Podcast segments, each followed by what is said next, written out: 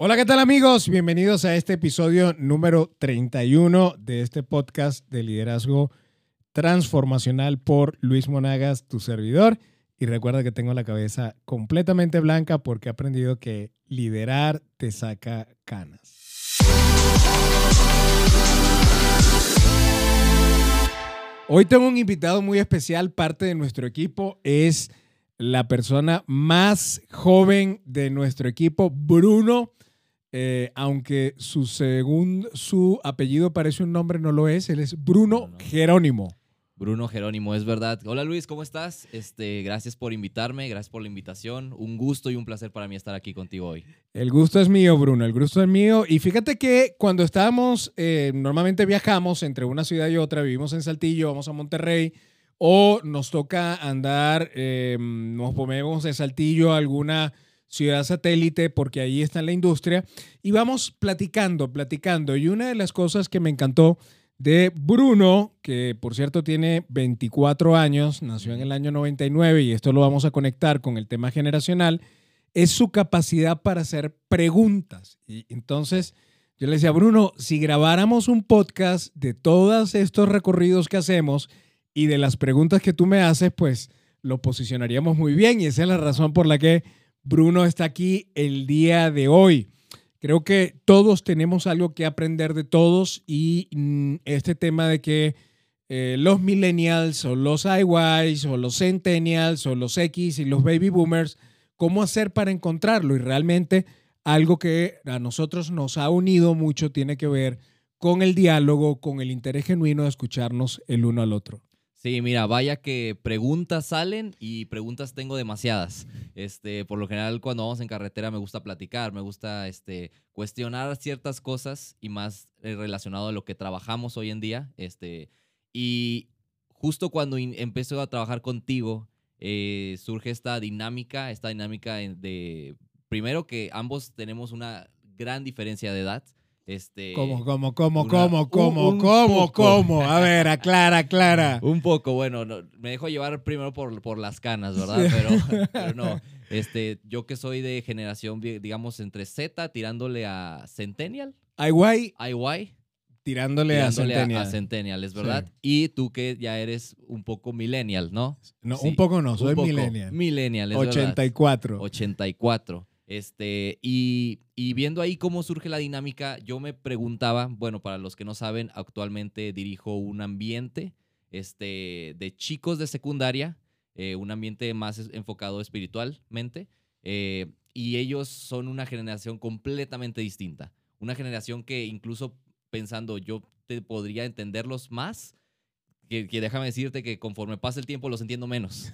Y conforme, conforme pasa el tiempo trato de conectar más con ellos y conecto menos con ellos. Y ha sido un desafío el cómo yo sumergirme a su mundo, sumergirme a lo que ellos hoy en día están viendo, están aprendiendo, les llama la atención, porque créeme que es una mentalidad completamente distinta. Una mentalidad que, te digo, al menos yo que se, se podría prestar a pensar de que tiendo más a estar cerca de ellos, puedo entenderlos, puedo como saber qué les gusta. Mm, no, la verdad es que ya tenemos un chip completamente distinto. Estos chicos de secundaria que, eh, que están entre los 12, 15 años de edad, eh, tienen un mundo completamente distinto. Y eso llegan hoy mis preguntas, Luis. Yo primero preguntándote a ti en tu experiencia que tienes trabajando en la industria, que tienes trabajando en el liderazgo y liderando a distintas personas, ¿Cómo ha sido para ti el reto en cuanto te toca justamente trabajar con gente a la cual le llevas años, gente joven? ¿Cómo ha sido para ti ese reto? ¿Qué, qué, me podrías contar de tu experiencia en eso? Mira, eh, bueno, lo primero, quiero, quiero celebrar eso que haces. Definitivamente el hecho de, tener una actividad non-profit habla mucho acerca de lo que estamos buscando. Cuando, cuando tú y yo tenemos la capacidad de poder generar actividades que no son remuneradas, sea cual sea lo que tú hagas, en tu caso tú tienes la tuya, pero puede ser la Cruz Roja, pero puede ser cualquier fundación en donde hacemos las cosas sirviendo a otros. Eso marca una gran diferencia. Así que bien por eso, Bruno. Mira, yo creo que no hay una parte en esto. Hay, hay dos partes. Eh, cuando en la ecuación se encuentra un deseo, es como una curiosidad de poder conocer al otro. De hecho, parte de nuestra metodología tiene que ver con discovery, con afiliarte, o sea, ser un líder afiliativo. Y es, eh, recuerdo una vez que, que un mentor me dijo, ¿cuándo fue la última vez que hiciste una pregunta sin tener la respuesta en mente? ¿Cuándo fue la última vez que hiciste una pregunta en donde la hiciste como un niño de tres años?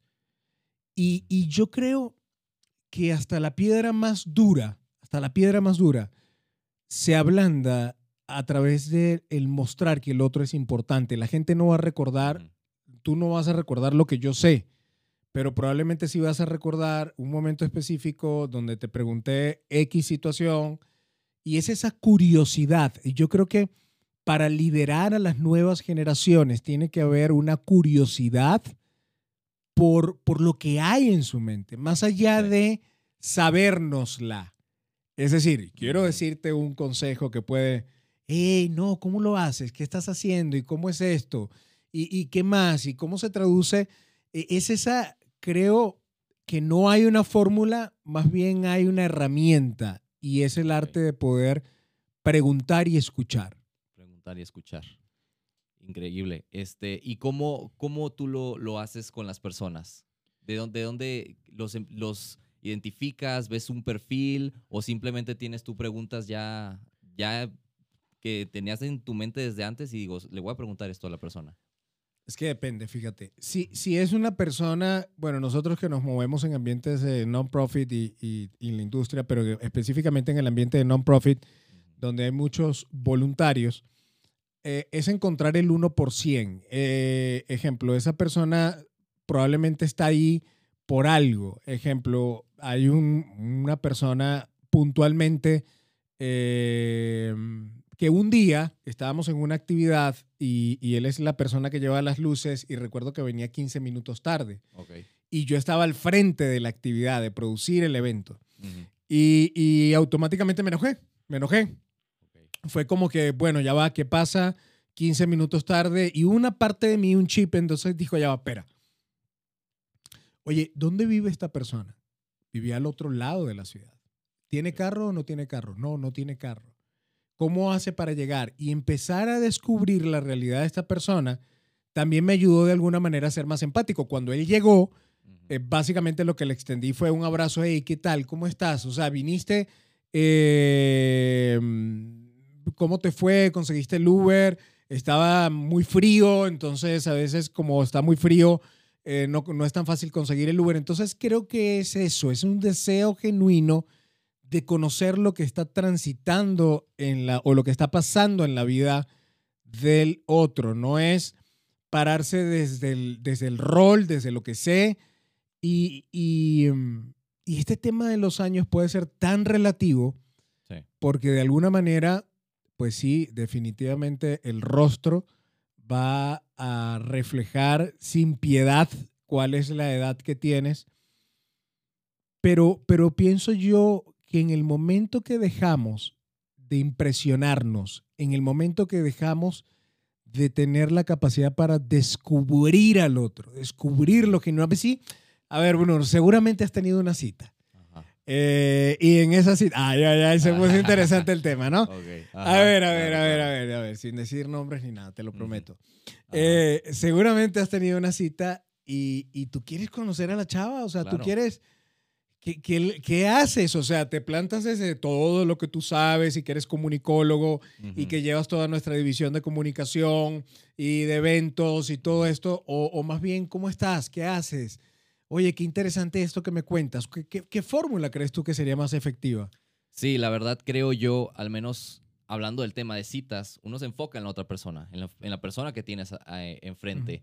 Justo lo que me comentabas acerca del currículum, este, para algunos que saben, otros no saben, yo pues he tenido la oportunidad de verte en ciertos webinars que has dado, ciertas conferencias que te ha tocado dar, y llega un momento en la plática donde, donde tú hablas a tu público y les cuentas dos historias y les dices, ok, este es mi currículum. Llevo más de 20 años en la industria, trabajando y liderando a tales personas, haciendo un proceso de transformación increíble y les cuentas esa historia. Y luego les dices, y tengo esta segunda historia, este, tu historia con, con Eliana, donde por varios años estuvieron eh, intentando tener a Samuel. Y como ese proceso de infertilidad, pues, este, se los impedía al principio. Y tú después de contarles las dos historias, les preguntas, ¿con, cuál, ¿con qué historia conectaron más? Y no podría decir la mayoría, sino más bien todos siempre terminaban diciendo, con la segunda historia, con la segunda historia, incluyéndome. Y, era, y, y hablábamos de eso. Eso es lo que de verdad conecta con la gente. Esas historias personales, esas pers- historias íntimas, más allá de todo lo que, yo, lo que yo hago, es lo que de verdad conecta.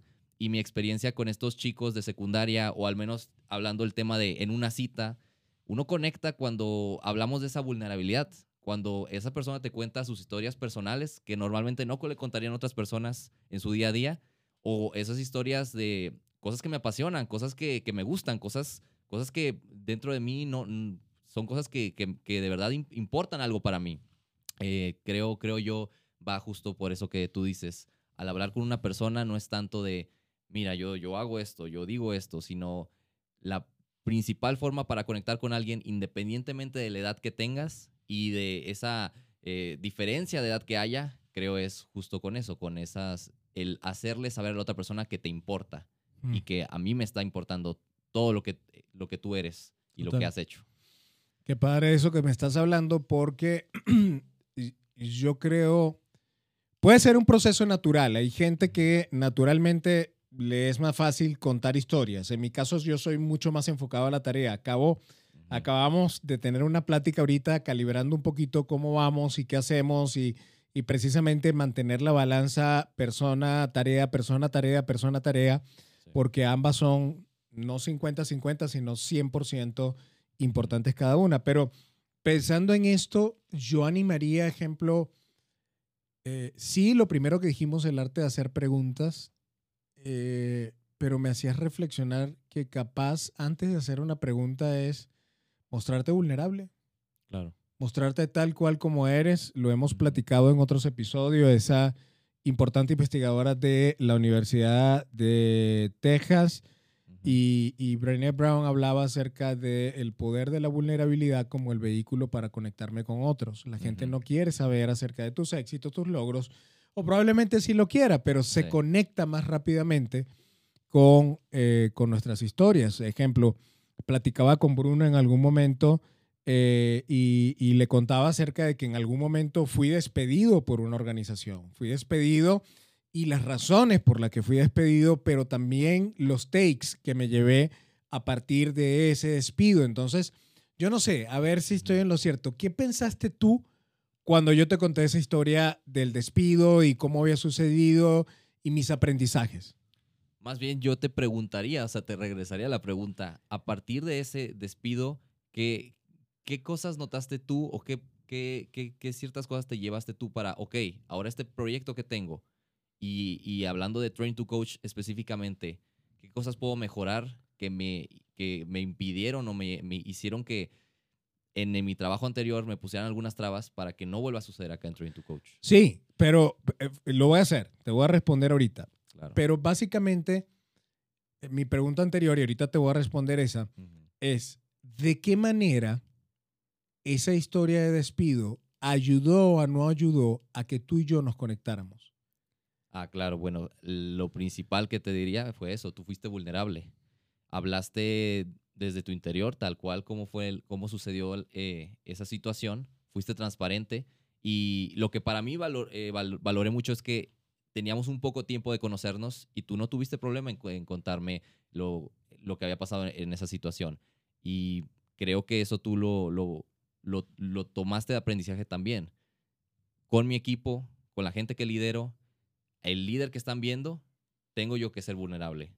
El que hay una gran diferencia de que si alguien ve que su jefe, que su líder, primero muestra vulnerabilidad, eso hace, eso hace una gran diferencia. ¿Y qué te hace sentir eso? O sea, ¿qué, qué experimentas tú cuando, cuando el líder se muestra tal cual como es? Podría decir que me da más confianza. Me da más Mm. confianza en la persona que me está Mm. liderando. Y puedo decir, ok, si él es vulnerable, yo también puedo serlo. Si él es Mm. transparente, yo también puedo ser transparente. Me da confianza a seguir a esta persona y eso creo que facilita más la relación y, y hace más fácil las cosas. Qué padre, confianza, vulnerabilidad. Y bueno, ahora que me Ajá. preguntaste, eh, creo que tiene que ver eh, con el tema, pero es, Sí. es desde otra vertiente. Lo primero que aprendí, eh, en principio, hay noticias que recibes que piensas que ahí termina todo, eh, pero no son realmente el fin, pueden ser en comienzo. Lo primero, lo segundo que aprendí es, debemos tener un respeto absoluto por nuestro diseño, por nuestro modelo. Aunque obtuve, obtuvimos muy grandes resultados con un crecimiento increíble, eh, pagué una factura, una factura emocional de cansancio. de- Samuel me veía, si acaso, una hora al día porque el resto estaba dormido. Eh, hoy día juego con el Xbox. Me encanta jugar, valga la publicidad para Xbox.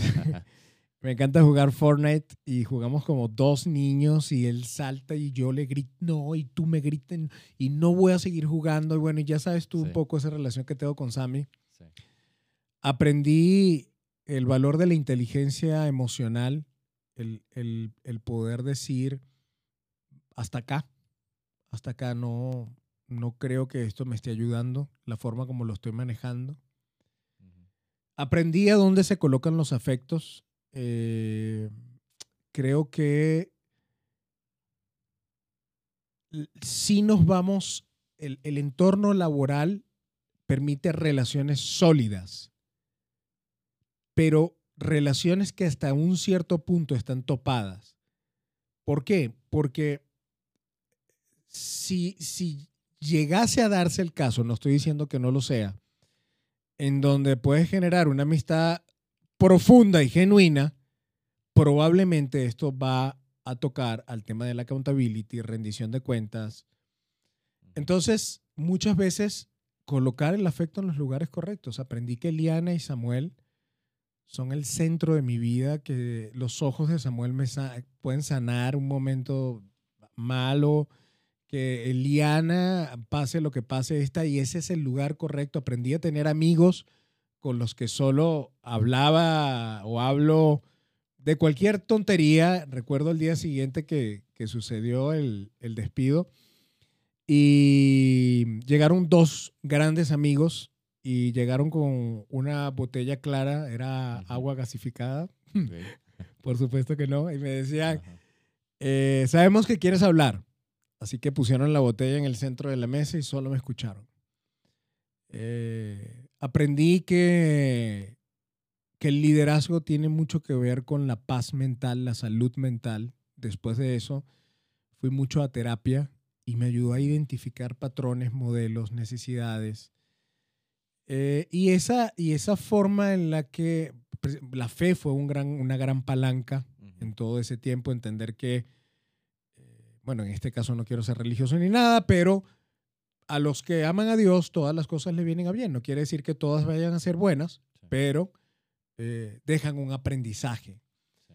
Entonces, partiendo de ahí fue la terapia, la fe, el reencontrarme con mi familia, reencontrarme conmigo mismo, hacer un balance de cuántas veces, veces la embarré y por qué la embarré Claro. fue el trasladar eso a una filosofía que tú y yo sabemos y, y- y que es parte de, de lo que creo es liderazgo transformacional. Y la base es que lo que te sucede hoy no te define el día de mañana. Sea un divorcio, sea una separación, sea un despido, sea una muerte, el ser humano se reinventa día con día. Entonces, Sí. por un lado, el podértelo haber contado pero creo que también desde un lugar de sanidad, de, de salud. O sea, Sí. ya lo había platicado. No había una carga emocional que yo estaba transmitiendo. Por el contrario, había un grupo de aprendizajes y que hoy, eh, estando yo, Eliana y, Eliana y yo al frente de la consultora, con todos ustedes como equipo, somos un equipo directo de seis personas probablemente, con un staff de unos 20 comunicadores, eh, poder decir, esta es nuestra visión y esto es lo que queremos. Wow. Y justo hablando de eso que, que dices de ahora tú junto con tu esposa Eliana dirigir la consultora, ¿cómo fue para ti esa transición de, ok, ya no, ahora sigues haciendo conjunto con, con gente, sigues haciendo equipo, eh, pero ya no, ya no eres solo el que está en el barco, sino ahora eres tú quien está a cargo de dirigir el barco? ¿Cómo fue para ti ese desafío y el hacerte la idea de, ok, ahora a mí me toca dirigir esto, dirigir a este equipo. ¿Cómo fue para ti ese, ese pensamiento? Mira, no, no fue un pensamiento como tal eh, de ahora cómo lo voy a dirigir. Había una visión, una visión clara y esa visión es ser la primera consultora del norte de México que ayude en liderazgo, en cultura y en resultados, ayudando a líderes a afiliarse con sus equipos, líderes a que puedan descubrir su entorno, su operación, que puedan diseñar estrategias poderosas, que puedan desplegarlas, que puedan calibrarlas y generar una cultura de accountability. Creo que en el medio de esa pasión, en el medio de esa pasión, hubo gente que probablemente como tú, en par de oportunidades se me acercaron, oye, estoy a la orden, estoy a la orden, ¿qué necesitas? Me encanta lo que haces. Y gente clave dentro del equipo eh, que también está ahí. Entonces, creo que de alguna manera, eh, y si lo conectamos con el tema de nuevas generaciones, las nuevas generaciones, creo que no quieren solamente un trabajo. Claro que quieren un trabajo porque necesitan vivir y necesitan pagar deudas y compromisos y, y necesitan recursos pero no alcanza la perspectiva de solo tener un trabajo. Pareciera que el hecho de que como líder, y Eliana y yo hemos construido una visión pegajosa, hizo que gente dijera, yo quiero hacer esto. Y, y tú lo sabes, Bruno. Hoy tenemos personas que están en super empleos que, que están diciendo, no, no, no, no, no, yo quiero hacer lo que ustedes hacen. Entonces, capaz esto puede ser un elemento para poder sumar a las nuevas generaciones. Estás empleando gente o estás empoderando a la gente. Porque hay una gran diferencia en eso. Emplear a la gente, la sumas, le das una tarea y ya. Empoderando a la gente le dices, esta es tu visión, esto es tuyo, esto te pertenece y vámonos detrás de esto. Sí, concuerdo, definitivamente. Wow, Luis, este, me, me, puedo, puedo, este, confirmar, soy fiel testigo de, que puedo ver esa visión permeada en, sobre todo en Train to Coach y en, lo que estás haciendo hoy en día. ¿Cuáles tú dirías que, que son tus pasos eh, para ti como persona eventualmente, tanto en tu empresa, en ti con tu familia? Porque escuchaba acerca de ciertas cosas que viviste cuando y que aprendiste, tanto lo, las cosas buenas como las cosas malas. ¿Qué cosas cambiarías tú para que no se repitieran como el ejemplo que me dabas con Samuel? No podías ver a Samuel en, ciertos momentos, no, podías, no lo podías ver en ciertas horas y eso ha cambiado. ¿Cómo, cómo tú vas a, vas a dejar que eso no cambie, que tú puedas seguir haciendo esas cosas que tú quieres hacer, esos, esas eh, actividades con tu familia y que no intervengan tanto con la empresa de Train to Coach y a la vez con tu vida personal? Sí, fíjate, yo ah, mientras me hacías la pregunta por acá tomaba nota y decía, lo primero es autorrespeto. Yo creo que todos tenemos que tener un autoestima tan sólido que podamos decir eh, balance personal. En la medida que, que estamos sintiendo que el estrés no es una emoción, sino es un estado emocional donde estamos viviendo constantemente. Me levantaba a las 3 de la mañana pensando en la meta. Todos los días a las 7 de la mañana mi jefe me escribía, eh, porque era el director comercial para toda América Latina, preguntándome por un Daily Sales Report y un forecast de venta para el día con día, hour eh, per hour, era constante. Y, y, yo creo que ese autorrespeto yo pude haber dicho, basta, no es, esto no se parece a mí. Eh, de hecho, tenía un compañero de trabajo que él siempre decía, tranquilo, pa, tranquilo. Y él decía, oye, que la presión que tengo encima es algo muy importante. Lo segundo es respeto por mi fe y mi diseño. eh, creo que si me volviera a tocar, volver a ese momento, creería más en, en, lo que hoy estamos haciendo justamente y no solamente un paquete anual sustancioso con, con beneficios y comisiones y salarios creería más en mí, eh, respetaría a mi familia, definitivamente. Eh, yo creo que estuve muy cerca de fallarles en cuanto a tiempo, en cuanto a, cercanía, incluso fidelidad. Pensamos muchas veces que es solamente ir con una pareja o ir con alguien. Fidelidad es que ellos sean la prioridad en mi corazón. Y lo primero, lo último, reconocer que esta vida es finita y que a través de la ciencia, a través de, de la fe, podemos, podemos pulirnos y decía una frase el otro día que eh, un diamante fue un carbón muy, muy procesado. Entonces, Claro. to- y todo esto lo, lo pondría en un contexto, o lo resumiría en un contexto de visión. Visión. Visión. Creo y reconozco que en algún momento eh, compré la visión de otro, pero no, no tenía yo clara mi visión. Entonces, ese autorrespeto, ese respeto por la fe, por la familia, respeto por, por saber que esto es finito. Yo no sé Sí. si mañana vaya a estar aquí. Creo eso. No sé si eso responde a tu pregunta. La responde, la responde, este, y me hace también eh, generar otra pregunta. Muy bien. Ya- Ya, ya ven por Sí, qué sí. Bruno está aquí. Ya ven, sí. miren. Esos son tres horas de viaje y pueden ser, y es pregunta tras pregunta, así que me encanta, me encanta. claro, Tenemos claro. 25 minutos, nos quedan 5 minutos, pero podemos volver a grabar otro episodio Bien. la semana que viene. Bien, me parece. Y justo creo que se puede, puede ser que se lleven estos últimos cinco minutos esa pregunta. Muy bien. Eh, me hablabas acerca, y la gente creo que te, que te escucha ya tiene una idea de, de- lo que tú haces y lo que has hecho y de quién tú eres dentro de la empresa y dentro de esta profesión del liderazgo. Pero quiero hacerte una pregunta a ti, a Luis Monagas, y que y me puedes contestar con toda la sinceridad posible, sé que, lo harás. ¿Quién es Luis Monagas? ¿Quién es Luis Monagas? Más allá del el currículum, más allá de las cosas que has hecho, más allá de, todo, de todos tus proyectos personales, ¿quién es Luis Monagas? Mira, eh, terco, noble, eh, aunque no lo parezca llorón. Lloro con las películas, lloro con, con los amigos. Eh, un poco de filósofo. Creo que esos primeros años en el seminario católico me ayudaron mucho a, a pensar. Un poco de bohemio también. Un hombre que los resultados le apasionan, lograr cosas. soy un habilitador de cosas un hombre que su identidad también la basa mucho en, en- en valores que creo que existe un Dios, sea cual sea la religión, pero existe un creador de este universo eh, que lo pintó, que fue como, como un arquitecto y, y creo que eh, definitivamente eh, define mucho de nosotros el, el conocerle, ¿no?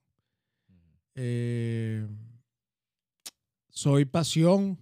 La gente me puede reconocer por mil errores, pero ese tipo de personas que está en un lugar y habla tan apasionadamente de lo que hace, de lo que quiere. Eh, propósito, me di cuenta que eh, puedes hacer muchas cosas bien, pero solo cuando vives en el propósito es un lugar muy seguro para ti, para mí. Eh, y algo, algo muy importante es, yo creo mucho en la reinvención. Yo creo que si mi eslogan central, yo soy reinvención. Eh, no me importa la historia de la gente, me importa su visión. No me importa sus errores, no me importa qué haya pasado en el pasado, no me importa, eh, me importa su compromiso con mirar adelante. Eh, eso, eso soy. No sé si respondí a tu Bien. pregunta, faltó algo más. No, bien, este, satisfecho con la respuesta. gracias, Luis. Gracias y sobre todo gracias también por la transparencia para contestar. Ahora, preguntas. yo te tengo una pregunta. ¿Cómo conectas esta plática con lo que hablábamos al principio? Que era esa habilidad que demandan los líderes de las organizaciones hoy en día para conectarse con las nuevas relaciones. ¿De qué manera esta plática te puede ayudar a conectarte conmigo? Simplemente lo que también hablamos fue la vulnerabilidad, conocer al otro, hacerle saber que, que me importa la persona que tengo enfrente, que ellos vean que me importas de verdad, no me importa, independientemente, como hablaste, tu contexto, tus pasados, lo, lo, que llegaste, lo que llegaste a hacer, la diferencia de edades, más allá de eso, tú como persona, me importas tú, quién eres, qué te apasiona, qué te gusta, qué no te gusta, este, hacia dónde vas. Y creo eso, eso nos ayuda bastante en ese, en ese desafío de hoy en día sobre cómo conectar con las nuevas generaciones. Una frase que me gusta que sueles decir es, una persona no, debe, no debería tener más pasado que futuro. Al contrario, debería tener más futuro que pasado. Y creo, y hoy en día yo que tengo a estas personas, estos jóvenes de secundaria, ellos definitivamente tienen mucho más futuro que pasado. Entonces, yo lo conectaría con eso. inicio con la vulnerabilidad, la transparencia. Y, y si hoy te tocara, a ver, y yo puedo dar el mío después, ahorita, estás enfrente y has estado en empresas de primer nivel, ahí juntos hemos estado eh, trabajando con grandes líderes y te mira a los ojos, este último que estuvimos allá en su oficina. Ah, claro. ¿Recuerdas? y, y, te dijera, dame un consejo para liderar a gente de tu edad. ¿Qué le dirías? Yo le diría, interésate en ellos. Interésate genuinamente en ellos. Pregúntales cómo están y, y, y que sepas bien, o sea, de verdad, dónde viven. Voy a poner el ejemplo de Pablo, ¿sí? El nombre de Pablo. ¿Dónde vive Pablo? ¿Quién es Pablo? ¿En qué trabaja Pablo? ¿En qué trabajó Pablo? ¿Qué le gusta a Pablo? Interésate genuinamente en ellos y que sepan y que sientan esa, esa, ese interés este, por ti. Yo le aconsejaría primero eso. Wow. Yo cerraría con eso, interesarnos definitivamente por la gente, por la gente y principalmente por las nuevas generaciones, mostrarnos genuinos tal cual como somos. Creo que la era del líder trofeo murió y próximamente va a salir ya publicación La muerte del líder héroe y justo hablamos eh, acerca de eso. Gracias, Bruno. Yo creo que Bruno nos los vamos a traer para el siguiente episodio para hablar un poquito acerca de cómo enganchar o cómo mantener enganchada a la gente de tu equipo de trabajo cuando estamos hablando de diferentes generaciones. Me encanta estar aquí. Un saludo a todos los que nos están viendo en video. Eh, y recuerda, este es el podcast de el podcast de liderazgo transformacional por Luis Monagas, tu servidor. Y tengo la cabeza completamente blanca porque he aprendido que liderar te saca canas, no por viejo. Ándale. Muchas gracias, Luis. Gracias por la invitación. Cuídate.